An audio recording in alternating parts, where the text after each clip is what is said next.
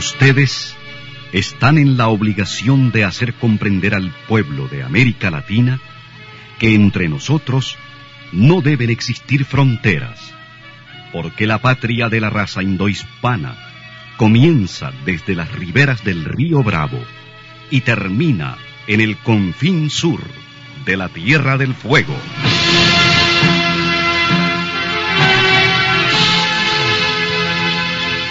Sin fronteras. Un recorrido por los campos sin límites de la información, la música, la cultura, la economía y el deporte.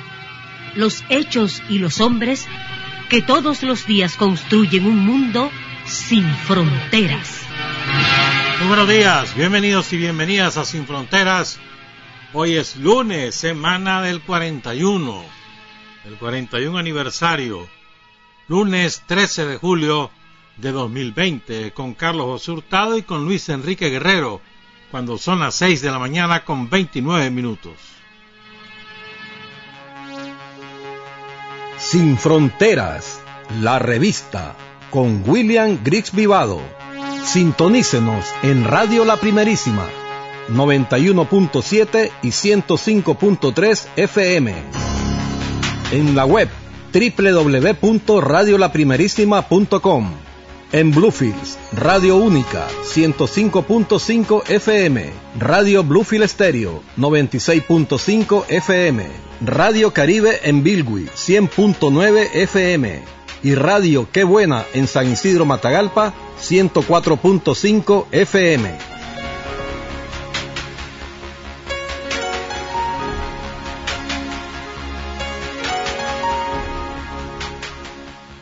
Hay hombres que luchan un día y son buenos. Hay hombres que luchan un año y son mejores. Pero hay hombres que luchan toda la vida. Esos son los imprescindibles.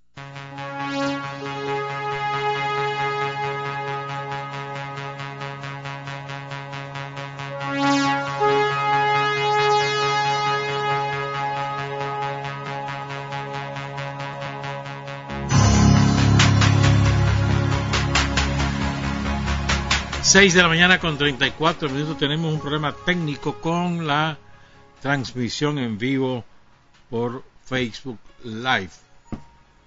Estamos en proceso de resolverlo. Vamos a ver si es cierto. A ver si nos ayuda Carlos Amador, que es el propietario de la cuenta Soy Sandinista. Quiero saludar a, la, dos hermanas que están de cumpleaños hoy y mañana. Una de ellas es eh, Daniela Vega Chávez, Dani. ¿Cuánto estará cumpliendo la Daniela? Creo que es la hermana, a ver, son un montón de mujeres y un varón, como, como 15 mujeres tuvieron Juan Vega y la Miriam Chávez. Saludos a ambos, a Miriam Chávez y a Juan Vega. Y a la cumpleañera de hoy, Daniela Vega Chávez. Y también mañana está cumpliendo año la hermana Janet del Carmen Vega Chávez. Ya son 53 años. Felicidades a Janet, a sus hijos, a sus nietas, a sus bisnietos. y a Miriam y a Chávez y a Juan Vega allá en Niquinomo, perdón, en, en, en Nandamo, allá por la olla de barro, en una hacienda gigantesca que tienen ahí. Bueno, ve este que cachimbo gente el que había ayer en Catarina, bueno, el fin de semana, pero mucho más ayer, ¿verdad? Turisteando, comiendo, viendo la laguna, pasando un rato fresco ahí en, en apoyo. Por el clima está favoreciendo bastante, ¿verdad? Porque fresco. Además es lindo ese mirador de Catarina. Es muy lindo también el mirador de Nandasmo, se lo recomiendo. Y ahora ya abrieron por fin, por fin en el crucero abrieron los miradores, porque había un mirador salvaje que quién sabe a quién dundo se le ocurrió ahí en el crucero cerrarlo. Hace como, como unos ocho años lo cerraron. Se les ocurrió porque lo que pasa es que había delincuencia, llegaban a asaltar a los que íbamos de veletas. A mí no me pasó, pero sí sé que les pasó a, a varias personas. De manera que la Policía Nacional tiene que mantener una vigilancia sobre esos miradores del crucero para evitar para evitar actos delincuenciales. Banderas por todos lados, bravo. Ve, hay que ponerla la de la antena. Se le olvidó, y ahí. Aquí en la radio hay que ponerla. Bueno.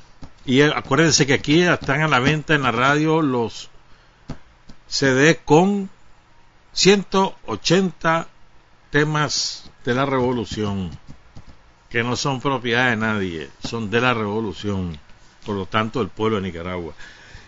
Este que ayer estaba viendo una publicación de que un restaurante ahí en Matagalpa que se llama Rinconcito Venezolano le mandó un montón de comida a los trabajadores de la salud que están en, atendiendo la emergencia del COVID ahí en, en el hospital César Amador en la ciudad de Matagalpa. De manera, eso ya es una invitación a que consumamos en el rincón venezolano. No lo conozco, tengo que ir a conocerlo. La Margin Gutiérrez, a se le ocurre invitarme un día de esto. Pero es pinche la Margin. Bueno. ¿Se acordá el, el viernes? Yo citaba una frase que, con la cual entrenaban a los a las bestias que integraban la Escuela de Entrenamiento Básico de Infantería EVI, fundada por el Chihuín Tacho Somoza Portocarrero. Yo no recordaba exactamente la frase, pero varias personas, incluyendo la doctora Violeta Díaz, nos ha mandado, dice que la doctora Díaz que a ella se le hacían aprender en la escuelita, estudiaba, ahí en Camoapa. Entonces la frase exacta es, fíjate bien, le gritaba el oficial que los entrenaba a los cadetes, que era un entrenamiento salvaje, le gritaba el, el oficial, ¿Qué somos? respondían los cadetes. Tigres, tigres, tigres, le decía el oficial. ¿Qué queremos? respondían los cadetes. Sangre, sangre, sangre. El oficial gritaba. ¿La sangre de quién? Y respondían los cadetes. Del pueblo, del pueblo, del pueblo. Eran los tigres que querían la sangre del pueblo. Así los entrenaban. Esos eran unas verdaderas bestias. O sea, te daban pánico verlos en la calle. Cuando veía lo de la EVI te daba pánico. Los derrotó el Frente Sandinista ya en el Frente Sur. Los hizo paste. Los hizo paste. Entonces, siempre en la onda de recordar compañeros y compañeras caídos en la lucha contra Somoza y que hemos olvidado o que no recordamos lo suficiente. siempre recordamos a los grandes compañeros, dirigentes o protagonistas de gestas heroicas, pero no a muchos héroes anónimos. Y hay miles, miles. De la guerra contra Somoza y de la guerra contra los yanquis en los 80 los héroes del servicio militar, de los batallones de reserva, del ejército popular sandinista, del Ministerio de Gobernación, de las tropas Pablo Úbeda, de las tropas Pedro Altamirano. Entonces uno de ellos, y siempre recurro a Pablo Emilio Barreto, que es el cronista de la insurrección. Pablo Emilio recuerda a un compañero que le decían el bomberito porque era bombero. Luis Felipe Montano Obregón. Pablo Emilio no refleja los datos biográficos, pero sí cuenta cómo cayó. Luis Felipe el bomberito, ¿verdad? dice Pablo Emilio, fue uno de los más excepcionales combatientes populares del Frente de Guerra de la zona noroccidental de Managua, del frente interno. Era bombero y músico, miembro del conjunto musical Los Ramblers, muy conocido en aquellos días en Managua. El Estado Mayor de la insurrección en el sector occidental envía al bomberito desde los barrios de abajo hasta San Judas para ir a informar cuál es la situación y la decisión que han tomado y es replegar a los combatientes populares de Monseñor Lescano, de Acahualinca, de Santana, de Cristo del Rosario, de Lindavista, de la Morazán, de lo que hoy es el barrio Cuba, todos los barrios occidentales que habían estado combatiendo por el lado de Monseñor por el lado de Lindavista, en, en toda esa zona y que estaban arrinconados, muy mal armados y que era urgente, sin municiones y urgente sacarlos de ahí, replegarlos. Entonces, mandan al bomberito a que vaya a San Judas, donde estaba la sede del Estado Mayor, que era encabezado por Gabriel Cardenal Payo, el comandante Payo, a que les avise y además a pedirles protección y que organizaran el famoso túnel, que era es decir, resguardar el sendero o la ruta por donde iban a tomar los combatientes populares, resguardarla irle acompañando hasta que llegara a una zona segura, controlada por los combatientes y los militantes del Frente Sandinista. A eso iba el bomberito. Entonces sube por Monseñor Lescano y él decide irse por, por Altagracia. Estamos hablando insurrección, ¿verdad? La mayor parte de la gente está encerrada en sus casas, los niños, los ancianos, las mujeres, el chavalero está en la calle combatiendo, pero por agrupaciones las empresas en general no están trabajando. Entonces, cuando él va por la fosforera, ustedes saben dónde queda la fosforera, ahí en Altagracia, al principio de Altagracia. O sea, a ver, de la Procuraduría General de la República, de, los ranchos que está por ahí, 100, a ver, 200 metros más o menos, hacia dónde sería y hacia abajo, ¿no? Ahí por donde la empresa está Copasa, por ahí, en esa zona. Ahí queda detrás del cine Bombe, que ahora es una iglesia o una bodega, no sé qué es ahí. Entonces va por esa zona. La fosforera era de un tal Pedro Ramos. Creo que era Pedro Ramos el dueño de la fosforera, si mal no recuerdo. ¿O no? No, no, no, no era él. No me acuerdo el nombre del dueño, pero era, era un somocista que obligaba a sus trabajadores, so pena de correrlos y de meterlos presos, los obligaba a integrar escuadrones paramilitares y ponía su vehículo. No me acuerdo de cómo se llamaba el dueño de la joforera, es muy acordarse. Tal vez alguien nos avisa ahí, como si se acuerda. Pero bueno, entonces va por la fosforera, el bomberito, Luis Felipe Montano Obregón, cuando se topa, ¿verdad?, con, con la guardia. Ya el repliegue de, los barrios occidentales que va rumbo a San Judas y que escogen la ruta, ¿verdad? Eh, irse por vereda a salir, porque habían ahí por el dermatológico que se conocía como el Eprocomio, todo eso eran predios baldíos, hoy ahí es el reparto España, pero todo eso era predio baldío, entonces escogen irse por ahí para salir en el costado, a ver, costado este, de lo que era la embajada americana, todo eso son predios baldíos y Bataola no existía. Van a agarrar ese camino que no estaba pavimentado, van a agarrarlo, esa ruta, que esa vía que une la carretera sur con el bypass que pasa por el Evite y la, la antigua cementera, van a tomar esa, esa, esa ruta. Ahí había una, una colina chiquitita, un cerrito, pues. ¿Verdad? Entonces van a tomar esa ruta. El bomberito va a avisar a San Judas, mirá, nos vamos a replegar, ayudarnos, ponernos el túnel.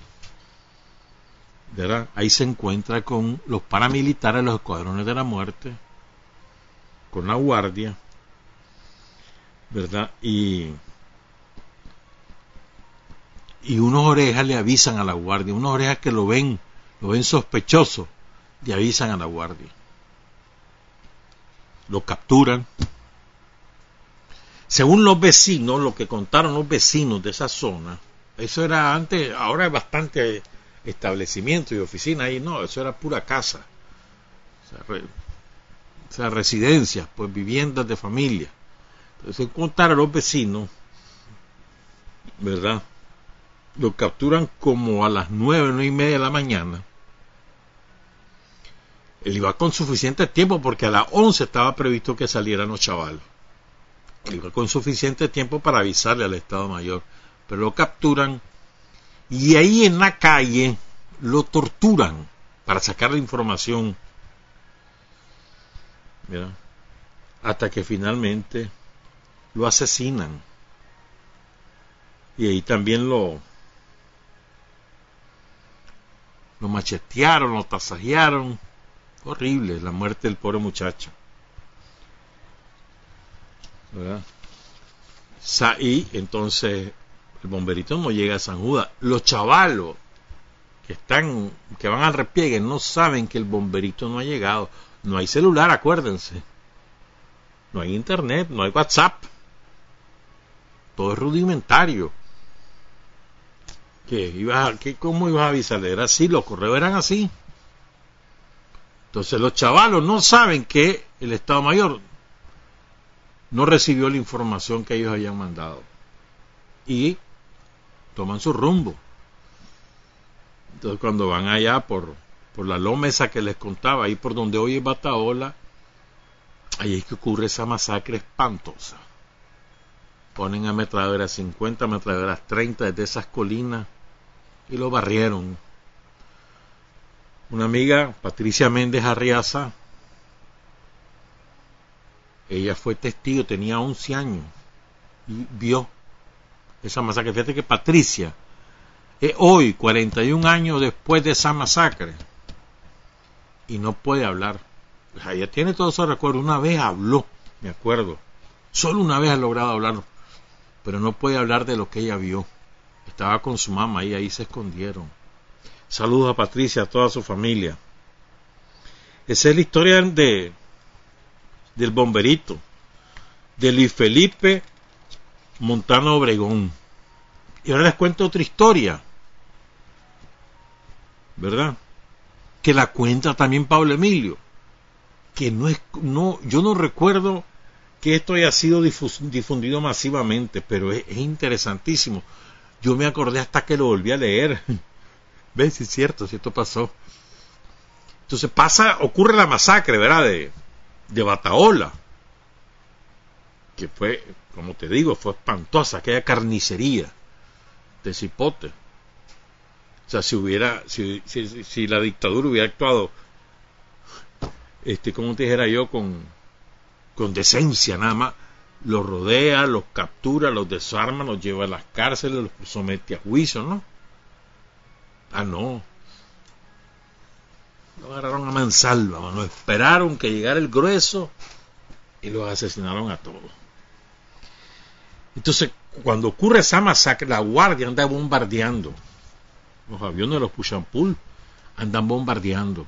Ya pasó la masacre del Edén, donde cayó una bomba de 500 libras y mató toda una familia. Y andan bombardeando por todos lados. Pues te insurreccionado el sector occidental. Acuérdense que todo esto, la masacre de Bataola, ocurre el 15 de junio. El repliegue a Masaya es el 27 de junio, 12 días después. O sea, faltan 12 días de encarnizados combates en todo el sector occidental de Managua. Perdón, oriental de Managua, el oriental, porque el occidental, pues, ahí, se acaba con la masacre de Bataola y se queda todo el mundo en, San Judas, lo que hoy es Sierra Maestra y, y, Pochopapi, y después se repliegan al vapor. está partida Managua en dos, sector occidental, que la guardia lo toma el control y va después sobre el sector oriental que causa que todos los combatientes salgan a Masaya. Entonces, la masacre, la noticia de la masacre, se riega como pólvora. No en, no en los medios de comunicación, sino hoy hay los testigos, los sobrevivientes, porque hubo sobrevivientes, regresan a su zona de origen, cuentan lo que pasó, entonces, y además, si están los sonidos de los aviones bombardeando, eso debe haber sido espantoso, ¿no? una familia que esté en su, en su vivienda resguardada y está oyendo las ráfagas y oyendo el bombardeo, eso debe haber sido de espanto, de espanto. Entonces, una vez que la gente conoce lo que está pasando, lo que acaba de ocurrir, la gente cunde el pánico. en esos barrios de, del sector occidental de Managua, Monseñor Lescano, Santana, Cahualinca, cunde el pánico. Entonces las familias con unos cuantos combatientes deciden irse. ¿Cuántos? No se tiene idea exacta, pero deciden irse. Entonces, por entonces funcionaba el tren, lógicamente, era hasta que se le ocurrió a los chamorros, ¿verdad? Vender el tren. Venderlo, liquidarlo, quebrarlo, regalarlo, como chatarra, qué bárbaro. Cada vez que yo me acuerdo de eso, bueno. Entonces el caso es que, entonces lo, la gente, guiados por estos combatientes, un pequeño grupo de combatientes, deciden tomar las rutas de los rieles que va bordeando el lago Solotlán y después sale allá por los Brasiles para seguir por lo que hoy es la, carretera, la, anchísima carretera que va por Matiare, Nagarote, La Pacento. Pero iba bordeando el lago. Entonces ellos siguen por los rieles del tren. ¿Verdad? Los Balcanes, ¿te acuerdas de ese barrio de San Sebastián? la idea era llegar a Matiare porque en Matiares no había este movimiento de insurrección ni tampoco de, de, represión. Cuenta Pablo Emilio que José Olores Chepelolo, Galo Estrada y Santiago Núñez Solís, sobrevivientes de la masacre de Bataola, calculan que eran unos mil pobladores que se organizaron en secreto ellos mismos, ¿verdad? Y se van pues para, para Matiare. Ellos, estos dos muchachos, de entonces ya no son muchachos, José Dolores y Santiago, no logran llegar a San Juan, lo que hacen es regresarse. Y se refugian en el Seminario Nacional. De ahí se van clandestinos hacia Cabo el Inca. Núñez o sea, Santiago va, herido, ¿verdad? Y eh, Chepe Lole, Galo Estrada va, ileso. Ellos eran parte de los comandos revolucionarios del pueblo, de la tendencia proletaria. Entonces, un grupo de estos combatientes es lo que decide acompañar a los civiles que van huyendo hacia Matiare. Es un éxodo lo que hay y sin embargo lograron organizarlo con secreto, en secreto, perdón, con sigilo, salen a las 4 de la madrugada del 16 de junio, el día siguiente de la masacre de Bataola, y se van, como te decía, por los rieles. Y oigan esto, como era de noche, a los participantes en el éxodo se les pidió que procuraran no hacer ruido, que no usaran ropas blancas o claras, que no llevaran cosas que brillaban en la oscuridad, que no encendieran focos, focos de mano, lámparas ni fósforos para evitar ser detectados por la guardia somocista. Fíjate que la escuadra de combatientes era solo de seis chavalos, seis hipotes. Se forman dos columnas en los rieles y ahí van. Ahí está el mapa le estamos poniendo a los que van a ver el video en YouTube. Ya estamos en Facebook Live. Este, ya estamos también en Facebook. Ahí está un mapa que estamos poniendo ahorita. Y ahí está la ruta que agarraron. Es importante ubicarse donde queda Miraflores. Era que pareciera que es lejos, ¿no? y si te vas por acá, o que eso hay nomás. En términos de vehículo, era en términos de pie tampoco. Porque además esa zona es pedregosa y pantanosa. Las dos cosas. Es difícil esa zona. Bueno, la cosa es que llegan, ¿verdad? Que van por ahí, pues, duermen un rato, ¿verdad? Este, cuando llegan a la estación del ferrocarril, había una pequeñita estación ahí antes de llegar a, a Miraflores. Ahí duermen un rato, una parte se queda acompañando a los combatientes, vigilando y después reanudan la marcha a las 6 de la mañana. Entonces, cuando llegan al puente del cruce Miraflores, ¿verdad? Cuando llegan ahí, se topan con la guardia y ven que tienen como a 10 chavalos presos. y los están torturando y son testigos de cuando matan a algunos de ellos. Nunca se supo los nombres ni, ni de, de todos estos pobres chavalos, ni dónde quedaron sus cuerpos. Porque ellos fueron testigos, evadieron el retén, se fueron más hacia el norte, después dieron la vuelta y llegaron a parar a los brasiles. Ahí los refugia un cura en una iglesia. Y ahí pasan hasta el triunfo de la revolución. Ahí los cuidaron. Increíble eso, sí, bravo. Pues sí, eso ocurrió, pues. Eso es lo que le quería contar, que lo relata Pablo Emilio Barreto.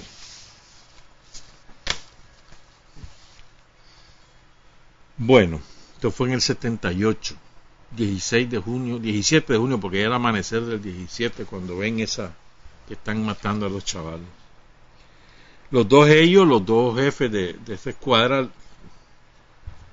eh, o uno de ellos, perdón, Santiago Núñez Solís, se refugia en la Embajada de México porque estaba quemado y la guardia lo tenía detectado. O se refugiaba o lo mataban, hermano. Vamos a hacer una pausa, pues cuando regresemos vamos a presentar dos cosas. La entrevista con Doris Tierino que apareció ayer en el canal 13 y vamos a comentar algunas cosas de un documento que circuló el Frente Sanista la Vicepresidenta de la República, Rosario Murillo. Son las 6 y 58. Para decir la verdad hay cinco dificultades. Tener el coraje para comunicarla, la inteligencia para reconocerla, el arte para convertirla en arma, la capacidad para seleccionar a aquellos en cuyas manos será útil y la habilidad para propagarla. Está usted sintonizando Sin Fronteras. Siete de la mañana con dos minutos. Pedro Ortega era el dueño de la fosforera Gracia. Fue quien nos pasó el dato. Ese es Pedro Ortega. Era un maldito desgraciado. Son cosas que se nos han olvidado, ¿verdad? O que no las hemos dado a conocer a las nuevas generaciones. Los Fíjate que la historia de los paramilitares hay que contarla. Lo, eh, lo, la guardia usaba los empleados de la alcaldía de la de que barrían las calles como paramilitares los trabajadores de, de, lo que se llamaba el plantel de la de carretera que hoy es el Ministerio de, Transporte e Infraestructura también eran obligados a hacer escuadrones para bueno los reclutaban para ser paramilitares en aquellos famosos Jeep Ebro, de los que yo me acuerdo, de la alcaldía que se llamaba el Distrito Nacional, no se llamaba alcaldía, y el Departamento de Carretera que hoy es el MTI. Quiero enviar saludos a todos los que nos están sintonizando a través de la página Soy Sandinista de Carlos Amador, que tenemos el Facebook Live. A Luisa Lacayo, a Sonia Quesada, a Leónica Morazán, a Ian Merú, a Elena Quiñones, Byron Arrieta, Chayo Gómez, desde Virginia, saludos a la compañera Virginia allá en Estados Unidos. Yanina Tejerino avisa que viene para Managua, ella es de Matagalpa. Si quiere alguien de Matagalpa, algún CD de la música que vendemos aquí en la radio, que se contacten con Yanina a través de Facebook o verán ustedes cómo para encargar un CD. Ella viene a Managua y puede llevárselos allá a Matagalpa, a Yulet Somarriba, a Juan Navarro, desde el Rama, saludos a los compañeros del Rama, chocho. Aquí más Jorge Mormar, Javier Maltés, ahí está pues. Bueno, entonces ayer Doris Tirino estuvo en 15, a ver, 16 minutos creo que dura ahora la entrevista, 16, 15, 15 minutos. En 15 minutos fue brillante Doris Tijerino. Pero vale la pena analizarlo, las cosas que fue diciendo, porque, o sea, es muy bueno, pues, y, hay que reflexionarla. Pues, para ella es natural decirlo, pero los demás tenemos que aprender de, de dirigentes como Doris, pues. Entonces habla, hay varios conceptos, ¿verdad? por ejemplo, lo de las etapas de la revolución, pónganle atención. El significado de revolución en la concreta, ¿qué significa? Pónganle atención. El deber con héroe. Daniel, ¿qué significa para, para Nicaragua, para el frente? Pongan atención a un, par de aspectos que dice Dory sobre Daniel. Y luego eh, también hace un mensaje a la juventud, a la juventud sandinista 19 de julio. Le, vamos a presentar esta entrevista que la hizo el periodista Roberto Zúñiga del canal 13 de televisión. Afortunadamente, eh, somos muchísimas las mujeres que nos integramos en esa época y que nos hemos mantenido en la posición originaria, ahí donde el Frente Sandinista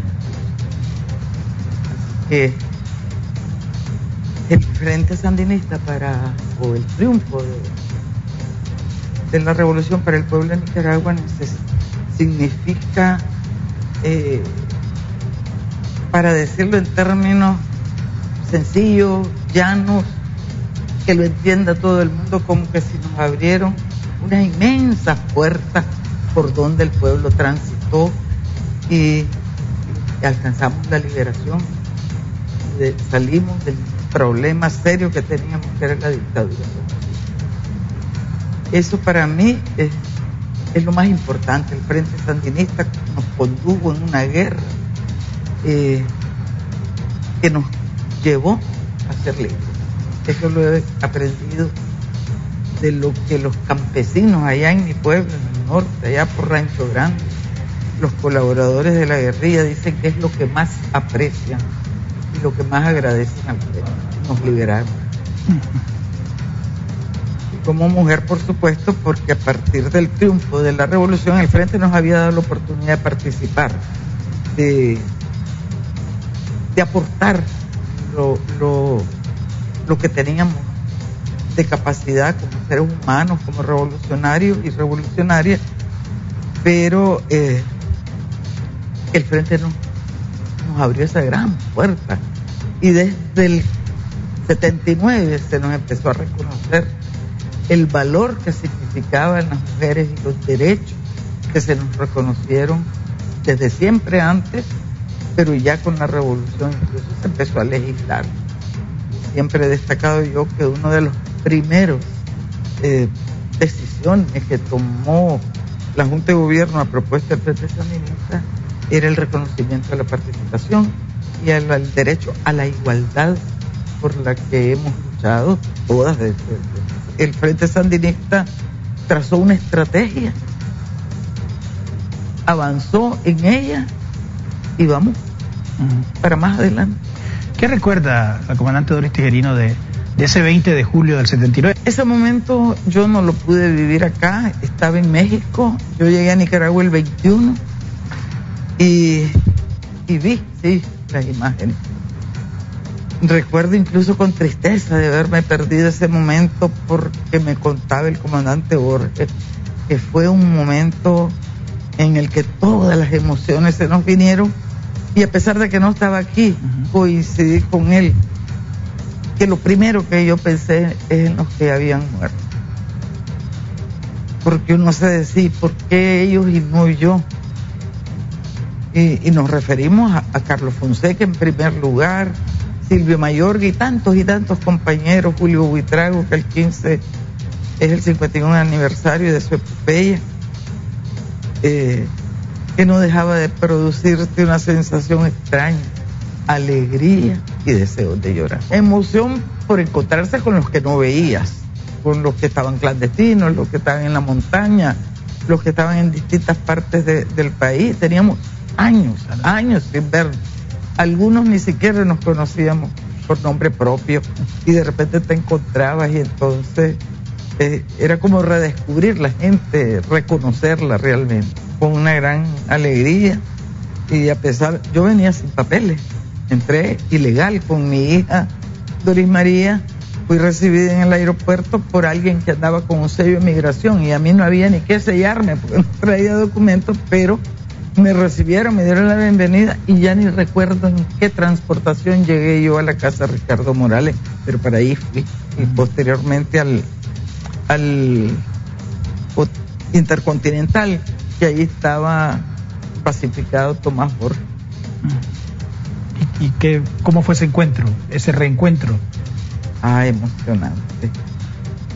Realmente nos dimos un abrazo y no dijimos nada, no teníamos nada que decirnos porque estábamos los dos convencidos que habíamos cumplido, que habíamos llegado a la primera etapa del triunfo revolucionario, porque todo no queda ahí, ni todo no queda aquí tampoco. Vamos más adelante. A propósito de etapas, hoy vivimos una segunda etapa de la revolución. Yo, yo no las califico por etapas, fíjate que nosotros, digo, el Frente Sandinista, los, los fundadores, son la continuación de la lucha de Sandino eh, las generaciones que después nos venimos incorporando al Frente Sandinista, somos la continuación de los primeros. yo me siento orgullosa de ser la continuación de, Carlos Fonseca, sabiendo que nunca voy a alcanzar este, la perfección que él significaba. Hoy, ¿cómo ve el país? ¿Cómo ve esta revolución? Bueno, para mí es todo. Eh, en primer lugar, yo la revolución no la mido por temas económicos ni macroeconómicos, aunque sé que eso es bueno, ¿verdad? Y hay que cuidarlo. Yo lo mido por los parques que hay en el barrio, por, por las calles adoquinadas, por los puentes para que la gente pueda transitar en esta ciudad que está llena de ríos internos. Estos cauces en el invierno son verdaderos ríos que no se pueden atravesar. Y cuando veo la satisfacción de la familia que tiene salud gratis, de la familia que tiene educación gratis para sus hijos, que las madres y la gente más necesitada eh, en, el territorio tienen el auxilio de, de tener un bono alimenticio un paquete alimenticio, la posibilidad de desarrollar emprendimientos, de poner en, funcionamiento toda la capacidad creadora que tenemos los nicaragüenses. Esas son las cosas que me gustan de esta revolución. Es atrevido decir que, que sí es la que soñó Carlos, la que soñó Sandino, todos los que murieron, pero sí creo que es la Nicaragua que el Frente Sandinista pudo concretar y que estamos en una situación no paralizados ni satisfechos con lo que hemos logrado, sino que todos los días damos un pasito para algunos intrascendentes, pero para otros fundamentales para desarrollar la vida, para que su familia eh, pueda continuar. ¿Qué te parece un campesino que a los 67 años se gradúa de licenciado en administración agrícola, allá en la Dalia? Y me refiero a don Filadelfo Díaz Ochoa, hermano de Bernardino Díaz Ochoa, que se empeñó, se bachilleró y sacó la licenciatura. Y ahí está, está trabajando. O de campesinos que desde Rancho Grande de qué sé yo, de qué rincón del país, pudieron hacer que sus hijos no solo se bachilleraran, no solo les dieran un trabajito ahí en una hacienda, sino que los hicieron profesionales, se hicieron profesionales porque la revolución les dio el instrumento, les dio la educación gratuita, les da la universidad, que aunque no es gratuita, es subsidiada por, por el Estado y, de muy buena calidad. No, no son universidades para los que no tienen. Eh, para mí, y me van a perdonar las universidades privadas que tienen su fama, pero para mí no hay mejor universidad que el UNAM y me disculpan las otras universidades. Claro que valió la pena. Y creo que vale la pena continuar luchando por seguir avanzando. Nadie debe conformarse con lo que tiene. Hay que aspirar a más. Y no me refiero a capital, ¿verdad? Mucho cuidado, ojo con eso. Eh, creo que, que hay que darle la capacidad al pueblo de lograr sus máximas aspiraciones. Y, y vamos por el camino y, tenemos resultados son, son obvios. yo creo que por eso es que la derecha aquí, el enemigo, que no vale ni la pena hablar de ellos porque no significan nada, porque no son nada, son criminales, eh, se tropieza contra esa realidad y sabe que aquí si no provoca una agresión militar extranjera, esa es su única esperanza. Ni siquiera pueden hacer nada. ¿Cómo ve a la juventud sandinista 19 de julio hoy? A estos hoy a la, a la juventud sandinista yo la veo como la continuidad de la juventud sandinista que en 1980 emprendió para mí la obra más hermosa que ha hecho la revolución, que no solo fue hermosa en sí misma, sino porque cumplíamos una orden de Carlos Fonseca cuando dijo, y también enséñenles a leer. Y yo decía, esta gente tiene eh, la capacidad, tiene el empuje, tiene la valentía, tiene los valores que nos movieron antes a otros jóvenes a incorporarnos a la clandestinidad, a la guerrilla y a todas las tareas que tuvimos que hacer. Porque yo decía, yo no sé si a estas alturas, y no estaba tan, tan mayor como ahora, eh, emprender la, campaña de alfabetización, enseñarle a leer y disminuir el analfabetismo, dejarlo en un 12% y, y que esa obra no se paró ahí.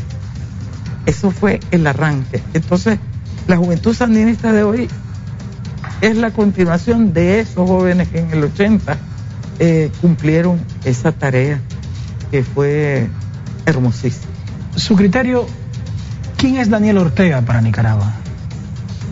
Bueno, a lo mejor voy a estar muy influenciada por lo que Daniel Ortega es para mí en primer lugar. Para mí el comandante Daniel significa la unidad, en primer lugar, que es muy importante, la cohesión, la garantía de que no va a dar un paso atrás nunca, nunca, ni que lo empuje. Ya lo han empujado y no han podido moverlo ni un ápice y no lo van a lograr. Aquí es común decir, no pudieron ni podrán. Pero para mí Daniel Ortega, en, este momento y antes, y ojalá más adelante, es la garantía de que la revolución vaya por la ruta que tiene trazada. Doris Tijerino Haslam, Doris María. Brillante, brillante la respuesta de Doris Tijerino. Entonces, lo primero, pues, ella dice yo no hablo de etapas, estoy absolutamente de acuerdo con ella. Es como los que quieren artificialmente dividir la militancia, los sandinistas históricos y los sandinistas de la juventud sandinista. No, hermanos, somos militantes todos, no importa la edad que tenga, somos militantes, ya está. En igualdad de condiciones, con los mismos derechos, con los mismos deberes, con distintas experiencias. Unos tienen más experiencia y otros menos, ya está. Eso es la única diferencia, una experiencia de vida y de militancia en el sentido de el transcurrir del tiempo, pero nada más. Es artificial eso andar dividiendo las militantes mujeres y, las y los militantes varones. ¿Qué es eso? Mujeres y varones militantes del Frente Sandinista. Las etapas, ¿y qué es eso etapas? No, hermano, es una sola revolución que tuvo un periodo de gobierno entre 1979 y 1990 y otro periodo de gobierno que empezó en el 2007 y vamos, hasta quién sabe cuándo llegaremos quizás 2080, 2090, no sé, por ahí va.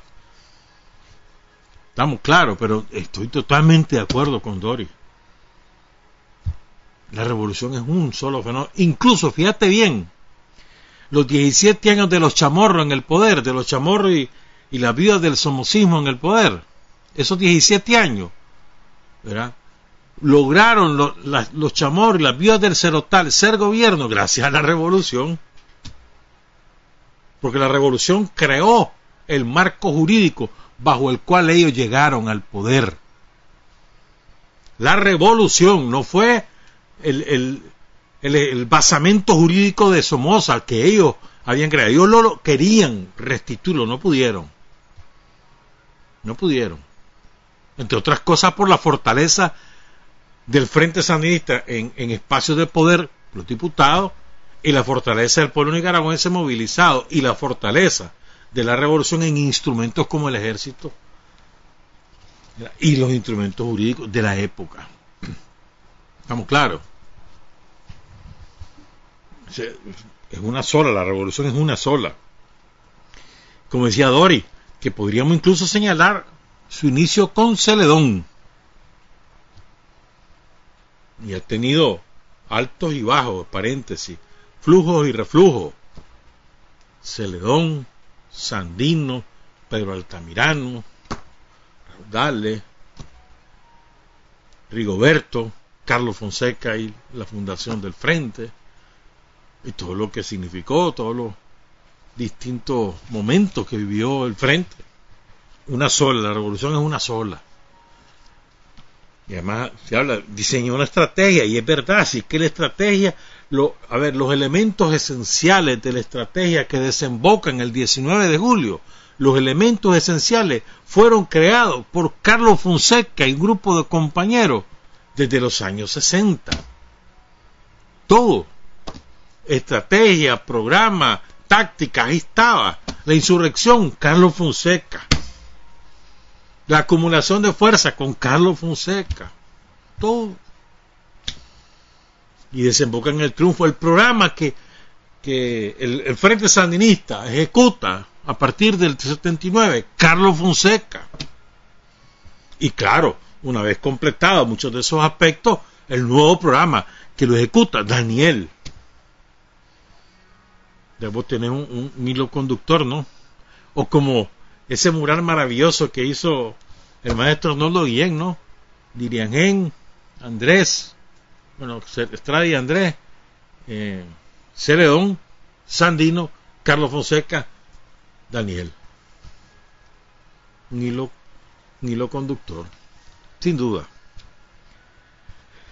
El significado de revolución del que hablaba Dori, es que eso es verdad, hermano. Yo siempre insisto en eso. Si la revolución no se puede tocar, no es revolución, hermano. Sí, hombre. La revolución es para cambiar las condiciones materiales de las mayorías empobrecidas. Para cambiarlas para mejor, para que la gente lo pueda superar. Para eso tenéis que conquistar la libertad, para eso conquistar la democracia, para eso conquistar la soberanía, pero es para resolver las necesidades materiales y espirituales de las mayorías empobrecidas. Para eso se hace la revolución. Con tierra, con vivienda, con educación, con salud, con carretera, con oportunidades de empleo, con oportunidades de desarrollo económico. Para eso se hace hemos conquistado la libertad, hemos conquistado la soberanía, hemos conquistado la democracia, tenemos que conquistar el progreso, el progreso para todo el mundo. Para eso se hacen inversiones, inversiones en infraestructura e inversión en educación, inversión en la vida, en la salud. Pero es verdad, si no podés tocarla, no es revolución, hermano. Ya está esa revolución ahí de palabrita, como a mí se me, grabó, me marcó con fierro esa frase que yo le he contado alguna vez, allá en una hacienda, 1984. Mire amigo, porque yo le decía, mire que ahora somos, somos libres, somos soberanos, no sé cuánto, y me dice, mire amigo, con la soberanía yo no como. Es verdad, hermano, si no tenés el plato de comida mañana, tarde y noche, para vos y para tus hijos, ¿de qué te sirve lo demás? Es verdad, es muy elemental si vos querés, pero es lapidario. El significado de Daniel, fíjate bien, dice la Doris Tijerino. Daniel es la garantía que no nos vamos a rendir, lo dice de otra manera, pero es verdad. No lo han hecho ceder, no lo han hecho salirse del rumbo, lo han, empujado y no lo han logrado. Esa es la garantía. Y la segunda cosa que dice Daniel, Daniel es la, es la unidad, es la cohesión. Ambas cosas, verdades monumentales. Daniel nos une, Daniel nos garantiza. Además que Daniel nos conduce, obviamente. Nos une, nos garantiza y nos conduce. Tres elementos esenciales de la figura de Daniel Ortega en el Frente Sandinista, a pesar de ustedes, vida del Cerotal, les guste o no les guste. La juventud, la de hoy, es heredera de la juventud de los, de los 90. La juventud que resistió con el Frente Nacional de los Trabajadores y con el Frente Sandinista de Liberación Nacional, esa juventud que resistió y venció en muchas ocasiones el neoliberalismo. El heredera de la juventud de los años 80, que se fue al servicio militar por ley o voluntario a los batallones de reserva, a los batallones de la producción, a la alfabetización, las jornadas populares de salud que se realizaban entonces. Es heredera de esa juventud y heredera de la juventud que hizo posible la revolución, el triunfo de la revolución y heredera de la juventud que hizo posible la creación del Frente Sandinista. O sea, hay una tradición en la juventud nicaragüense, en otras circunstancias. Es lógico, ¿no? Ahora tenemos el poder, no necesitamos estar defendiéndonos con las armas, porque, digo, lo tuvimos que hacer en abril, porque las vidas del cerotal nos iban a matar, lo tuvimos que hacer. Pero ahora no es necesario, entonces, bueno, son otras condiciones. La mejor manera que ahora tiene la juventud para defender la revolución es ayudando a los necesitados en lo que hay que hacer, repartiendo las sillas de ruedas, en las brigadas de salud, alfabetizando y estudiando, estudiando, preparándose, militando, preparándose, trabajando y finalmente rendir el charro a los, a los, a los héroes, hermano. Y es verdad, ¿en qué, en qué pensé yo el, el 19 de julio? En Walter Mendoza, por ejemplo, en Memo Mendaña, la gente que uno conocía, y en Carlos Fonseca, claro que sí. En Germán Pomares, qué raya que nos daba que Germán apenas menos de dos meses antes había caído. Qué rabia la que daba. Julio Buitrago. En tantísimos, tantísimos, tantísimos. Es verdad. En eso se pensó. Todos los que en aquel momento habíamos logrado sobrevivir eh, o, teníamos tareas de, otra naturaleza, ¿por, ¿por quién lloramos? Por los héroes, los que no pudieron verlo. Y como dice Dori, cumplimos. Terminamos la, la fase de la lucha contra el Somoza, hemos tomado el poder vamos a seguir cumpliendo. Y el otro concepto dice, esto no se termina aquí, no se terminó el 19 de julio, no se terminó el 25 de abril del 90, no se terminó el 10 de enero de 2007 y no se ha terminado hoy. Sigue. Parecen conceptos muy importantes. Muchas gracias a Doris Tijerino por sus palabras y gracias al Canal 13 por la entrevista que le realizaron. Rosario, son las 7 y 28. Rosario, vicepresidente de la República, eh, escribió un documento el sábado que me parece magnífico. Está publicado en la, en la página web de la Primerísima, que tiene bastantes conceptos también para reflexionar, para compartir, para analizar. Conceptos importantes. Uno de ellos coincide con lo que Doris decía en, este concepto son tres palabras y es verdad. Adelante, estamos adelante. No es que vamos a ir adelante, no, estamos adelante. Hemos avanzado. Eso, o sea, es un, un concepto que da sensación de movimiento. Estamos adelante, vamos adelante. Es verdad. No es asunto nada más que vamos a ir adelante, o sea, vamos a ver cómo nos adelantamos. No, no ya estamos adelante. Adelante en muchas cosas. Y segundo concepto que me parece importante de ese documento, esperanza cierta. Parece un contrasentido, pero no lo es. Si tenemos certeza de que las cosas van a mejor, certeza, esperanza cierta. Sí, es decir, vos tenés la confianza que esto va a mejorar, pero además tenés una confianza cierta, es decir, tenés certeza, sí, vamos a mejorar. Digo, con todo y, y la maldita peste. Pero tenemos certeza que vamos a mejorar. Y además tenemos confianza en el instrumento que nos conduce y en el líder que nos conduce. Esto es importante. Dice, todos los días desde que Dios amanece tenía rato no leer o, oír esta frase. Mi mamá la decía con frecuencia de que joder desde que Dios amanece. Mi, mamá lo decía así, que fregás desde que Dios amanece, está jode que jode. Esta frase tenía rato no oírla. Dice, Rosario, desde que Dios, todos los días, desde que Dios amanece, hacemos camino al andar. Esta es una frase que recoge un poema de Antonio Machado, uno de los más grandes poetas españoles.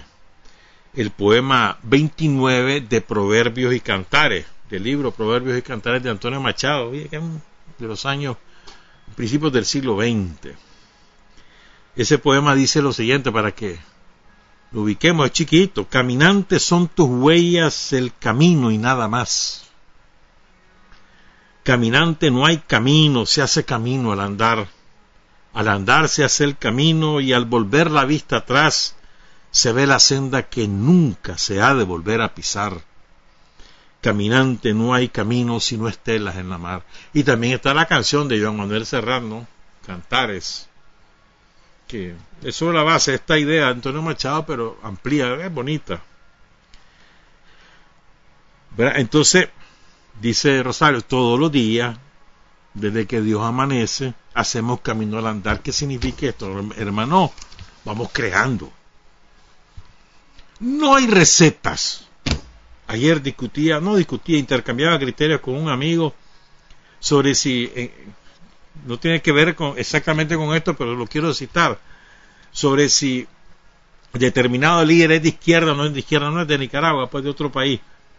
Entonces digo, es que, digo, es la manía que tenemos de tratar de encasillar a las fuerzas políticas en categorías que el tiempo va superando, la realidad la va superando. Para mí izquierda es aquel que abraza la justicia social, y el antiimperialismo como sus principales banderas. Muerto, ya está.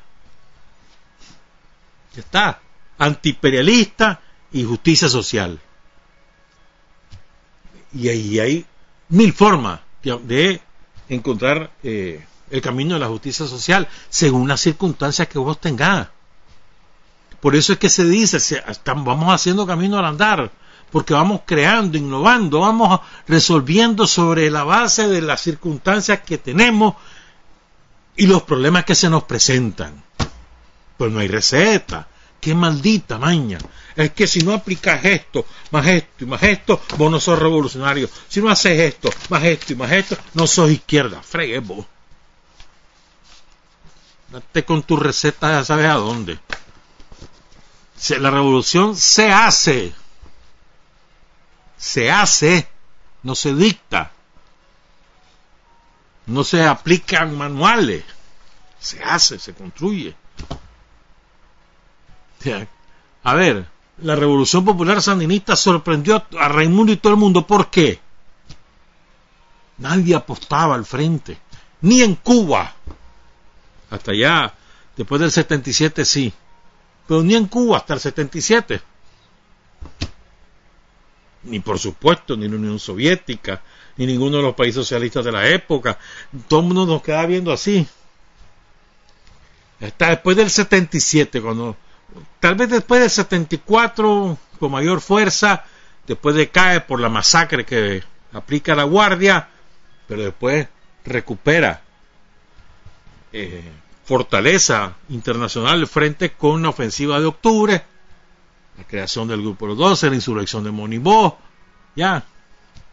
Todo lo que viene ocurriendo, las huelgas estudiantiles por la libertad de Tomás y Marcio, todo eso nos, da, nos va aumentando el prestigio, entonces ya, no, ah, esto sí pueden ganar, puede ser que ganen. Pero sorprendimos. Y además que la receta era diferente. O nosotros andábamos en la misma onda de otros pueblos que tenían sus propios caminos, inventaron sus caminos y lograron de esa manera alcanzar el triunfo y empezar a tener una vida mejor. Esos fueron los caminos de otros pueblos. A nosotros nos tocó otra cosa diferente. Y supimos crear. De eso vamos a hablar bastante esta semana. Fíjense bien, dice, aquí hay otro concepto que dice Rosario que me parece importante. Dice, y así vamos en afán decidido, en conciencia crecida, en compromiso alzado en una victoria, porque ya estamos creándolas. Este es otro concepto ciertísimo. Las victorias no se crean en el momento que concluye, que culmina. Las victorias son procesos.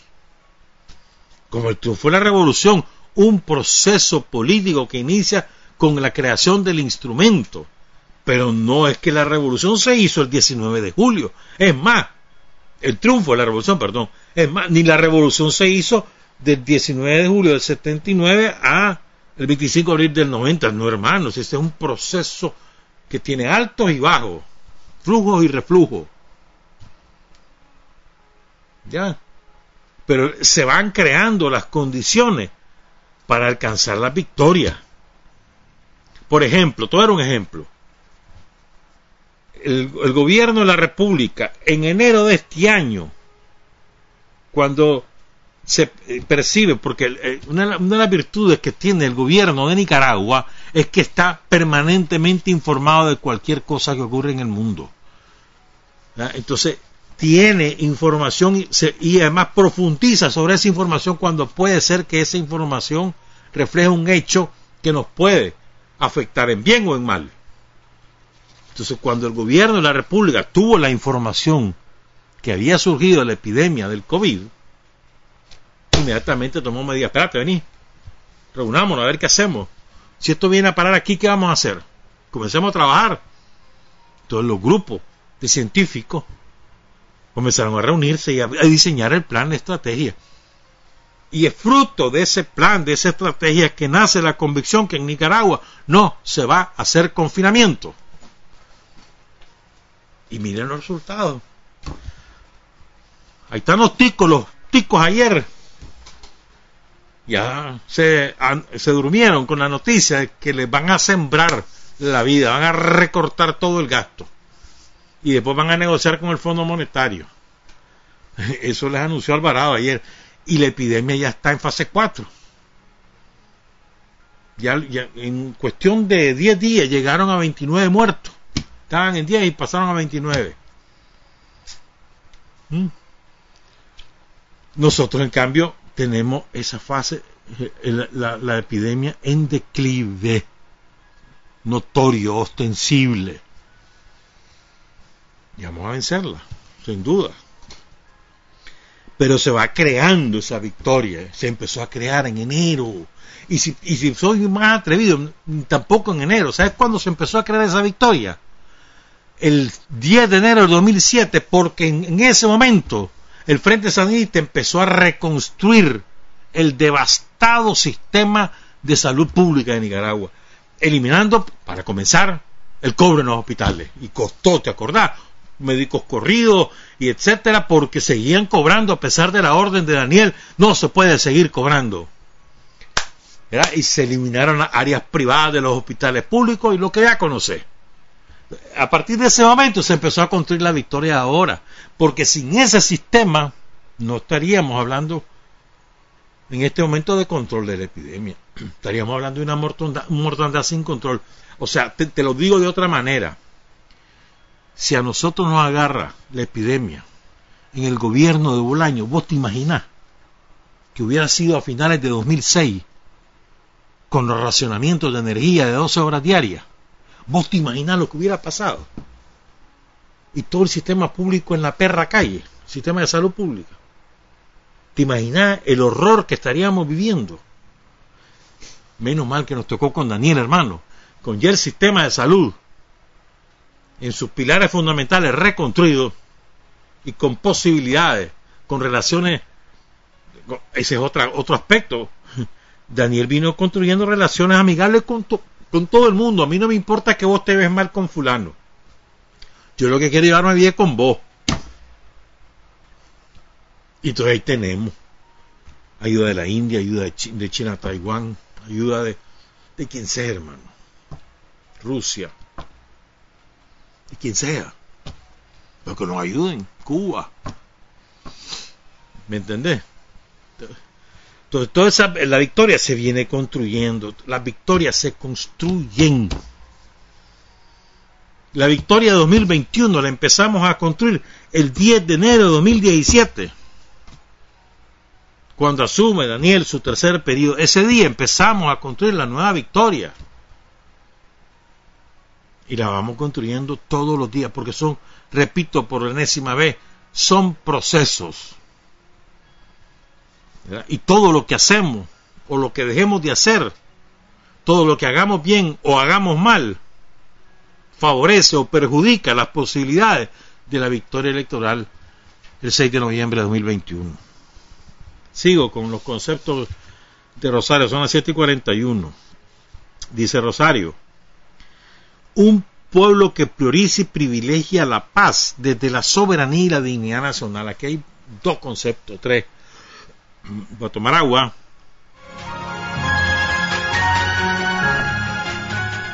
El primero, desde la paz. El chavalero hoy sabe el valor de la paz después de la atrocidad que vivimos con el somocismo en abril a julio del 2018. Las viudas del Cerotal le enseñaron a las nuevas generaciones el valor de la paz. Desde la paz, un pueblo que prioriza y privilegia la paz, desde la soberanía, y la dignidad nacional. ¿Qué significa esto? La soberanía, yo decido. De acuerdo a lo que me conviene, yo decido. Y dignidad, yo no me humillo ante nadie. Yo no me le rodillo a nadie. Puedo ser pobre, puedo estar hecho paste, pero no me lo voy a arrodillar a nadie. Voy a buscar cómo hago para salir adelante, trabajando como como yo pueda y con aquel que me quiera dar la mano, pero no me lo voy a ir a arrodillar a nadie. Vamos. Paz, soberanía, dignidad. ¿Mm? Después dice, un pueblo que defiende el derecho a vivir y trabajar en paz, en convivencia armoniosa, en seguridad efectiva, en solidaridad afectiva y activa, en protagonista determinante de la familia, de la mujer a los hombres de todas las edades y de la juventud siempre dispuesta al compromiso. Juventud siempre dispuesta al compromiso. ¿Te acordás? Antes decíamos, sin una juventud dispuesta al sacrificio no hay revolución. Y hoy decimos, sin una juventud dispuesta al compromiso no hay revolución. Y es verdad, el compromiso te puede llevar al sacrificio de tu tiempo, al sacrificio de tus intereses personales, ¿verdad? pero es el compromiso y el compromiso lo motiva el amor a tu pueblo. Si vos te motivás en el perdón, si a vos te motiva la militancia, el interés de ir escalando puestos no sé cuánto en cuestión de, de muy poco tiempo terminas siendo un traidor, un desertor. Si tu motivación es el amor al pueblo de Nicaragua, el compromiso con la causa sandinista, otro gallo te canta. Sigamos. Dice, defiende con su laboriosidad el derecho de todos al bien de todo. Fíjate bien, nosotros los sandinistas no gobernamos para los sandinistas, ni seleccionamos. A este le hacemos bien porque es sandinista y a este no le hacemos bien porque no es sandinista. Las condiciones se crean en el país para que el país se desarrolle, para uno y para otro, para los que están a favor y los que están en contra, pero se desarrolla o no era así hasta abril de 2018? ¿O que acaso las carreteras, o las escuelas, o los hospitales, o la energía eléctrica se suministra o se, permite utilizar a todas esas cosas según la afiliación política? Para todo el mundo. Se gobierna para todo, desde el programa sandinista, desde los intereses del pueblo nicaragüense para todo el mundo. Pero a veces se nos olvida. Algunos de nosotros que somos burritos y entonces creemos que solo es para nosotros que tenemos que gobernar, no hermanos, si se gobierna para todo el mundo. Se piensa en todo el mundo. Por lo tanto hay que propiciar la armonía. Entre otras cosas, aislar, reducir la mínima expresión a los sembradores del odio. Entre otras cosas, eso es una manera de favorecer la convivencia armónica. Si vos lo aislás, lo reducís a la mínima expresión. Eso es importante. Otro concepto. La lucha continúa, la victoria es cierta. Ah, la puchica, hermano. Es que esto, la lucha continúa, hermano. Esto no es asunto de que, bueno, ya está, pues, vámonos a la casa. No, hombre. Fíjate que eso de embanderear los barrios, como hicieron ayer en todos los, barrios orientales de Managua, en Distrito 7, por ejemplo. Embanderear, eh, que la gente esté contenta porque viene el 19, poner en su carro, lo que sea. Eso crea un, ambiente festivo, crea además fortaleza espiritual.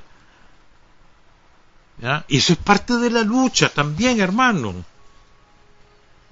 Pequeñas cositas y son parte de la lucha. La lucha continúa, como me acuerdo que la lucha continúa, decían allá en Angola, me acuerdo bien de eso. O sea, de todos los días. O sea, así como vas, si vas construyendo victorias porque continúas la lucha. Pero además, el otro concepto es, la victoria es cierta. Así como hay certeza, porque en esperanza, que, que la esperanza nos va a conducir a realidades, la victoria es cierta, hay certeza en la victoria, pero la vamos construyendo. Y sigo, dice, esto sí lo voy a leer, es la puchica, me voy, son las 7.47, dice Recibe Rosario. Aquí nunca se ha rendido nadie. No solo es no, aquí no solamente es que no se rinde, aquí nadie se rinde, aquí no nos rendimos. Es que aquí nunca nos hemos rendido. Que no te olvide. No es que aquí no se rinde nadie en el presente, es que tampoco ha ocurrido nunca. El sandinista nunca se ha rendido. Nos han derrotado, eso sí, pero no nos hemos rendido. Nos derrotan, nos replegamos, acumulamos fuerza y volvemos y volvemos e insistimos una y otra hasta que logramos vencer. Eso es así. Entonces quiero leer esta parte, tres párrafos porque son certeros, me parece a mí. Aquí nunca se ha rendido nadie, aquí se han rendido los que nunca fueron, los que se entregaron, los que se vendieron, los que hoy deben sentir vergüenza al verse en el espejo de la historia. En palabras de Tomás, los traidores y cobardes que son ya referencia de una vieja historia. Aquí no se rinde nadie. Los agachados, los espaldas dobladas, los arrodillados, los hincados son otros, que se han quedado como fantasmas de sí mismos, como sombras de sí mismos, con toda la pena y sin ninguna gloria, mostrándose sin las caretas y sin las máscaras que alguna vez usaron, pero que nunca engañaron a nadie. En todos los tiempos y con Daniel en estas décadas recientes hemos sabido enfrentar con coraje y nobleza, con firmeza, con unidad, los múltiples intentos imperiales de destrucción de la sociedad cristiana y solidaria de nuestra Nicaragua, cristiana y solidaria que tanto les perturba por el ejemplo de bondad, generosidad, derechos y justicia social que constituyen nuestro modelo en principios y valores de ayer, de hoy y del futuro que vemos llegar de la mano de Dios. Dice Rosario, los múltiples intentos imperiales, no se nos olvide, no es solamente lo que pasó de abril a julio del 2018, no hermanos, son montones de, de trampas, de agresiones que han hecho los yanquis con sus instrumentos de la vida del cerotal o con otros instrumentos. Múltiples intentos imperiales. Y oigan este, es que esta es la mejor de todas, mano. bueno, no, no es la mejor de todas, pero los que se rindieron sienten vergüenza en el espejo de la historia. ¿Mm? Se han quedado como fantasmas de sí mismos, como sombras de sí mismos, con toda la pena y sin ninguna gloria. Todo eso que alguna vez fueron sandinistas, pero que se quitaron la careta, se rindieron ante los yanquis, por lo que sea, por resentido o por dinero, o por las dos cosas, o por las dos cosas, resentido porque no ejercían el poder, o por dinero, porque tenían precio. ¿Mm? Los agachados, los hincados. Fíjate bien, aquí hay otro, otro, otro concepto que me parece importante. La democracia es una hazaña del pueblo nicaragüense. La democracia es una conquista del pueblo nicaragüense. La democracia es un patrimonio inviolable del pueblo nicaragüense.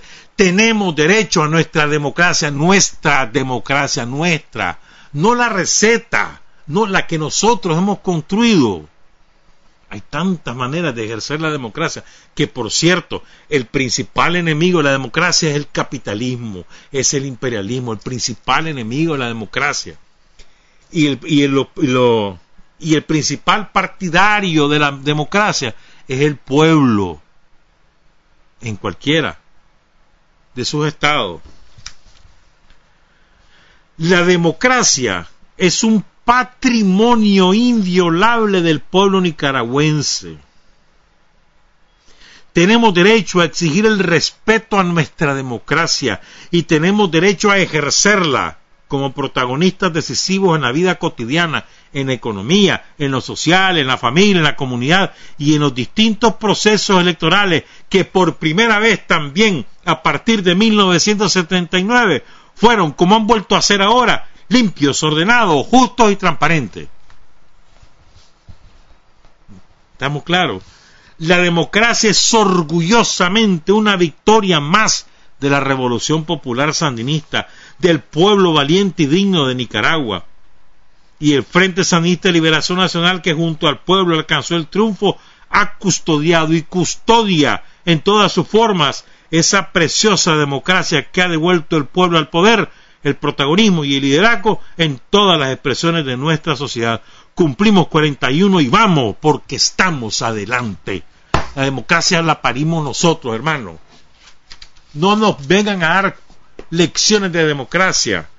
La mayor, el mayor ejercicio de democracia en la historia de Nicaragua fue la insurrección popular sandinista que culminó con el derrocamiento de la dictadura de Somoza, con la derrota de la Guardia Somocista y de los Yankees. Es la mayor expresión de democracia que ha habido en la historia de Nicaragua, porque fue el pueblo el que derrotó a la Guardia, a la dictadura, al imperialismo norteamericano. No nos vengan con cuentos de que ustedes saben de democracia y que nosotros no. Nosotros la parimos, la democracia en Nicaragua. Y la segunda gran lección de democracia que ha dado el Frente Sandinista la, la dio el 25 de febrero de 1990 cuando entregó el poder al somocismo, a la vida del somocismo. Se lo entregó porque perdimos las elecciones y, y ocurrió como resultado de que el 25, 26 de febrero de 1990 el Frente Sandinista Daniel Ortega a la cabeza reconoce la derrota electoral. Ningún partido que había llegado al poder por las armas, había nunca en la historia de Nicaragua reconocido su derrota en una elección y menos aún había entregado el poder voluntariamente, jamás había ocurrido. El Frente Sandinista inauguró la democracia en Nicaragua. Nosotros parimos la democracia. ¿Qué me vas a hablar vos de lo que es democracia o deja de ser? Buenos días, buenas tardes, buenas noches. Trabajar, avanzar, combatir, vencer, patria y libertad. Revolución es sentido del momento histórico. Es cambiar todo lo que debe ser cambiado. Es igualdad y libertad plena. Es ser tratado y tratar a los demás como seres humanos. Es emanciparnos por nosotros mismos y con nuestros propios esfuerzos. Es desafiar poderosas fuerzas dominantes dentro y fuera del ámbito social y nacional. Es defender valores en los que se cree al precio de cualquier sacrificio. Es modestia, desinterés, altruismo, solidaridad y heroísmo. Es no mentir jamás ni violar principios éticos. Es convicción profunda de que no existe fuerza en el mundo capaz de aplastar la fuerza de la verdad y las ideas. Revolución es unidad, es independencia, es luchar por nuestro sueño de justicia para Cuba y para el mundo, es la base de nuestro patriotismo, nuestro socialismo y nuestro internacionalismo.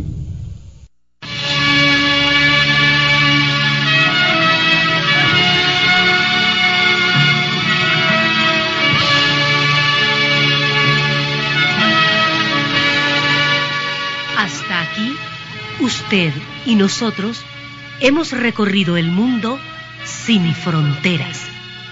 Los hechos que los hombres producen transformando su realidad desde aquí, Nicaragua, tierra de libertad.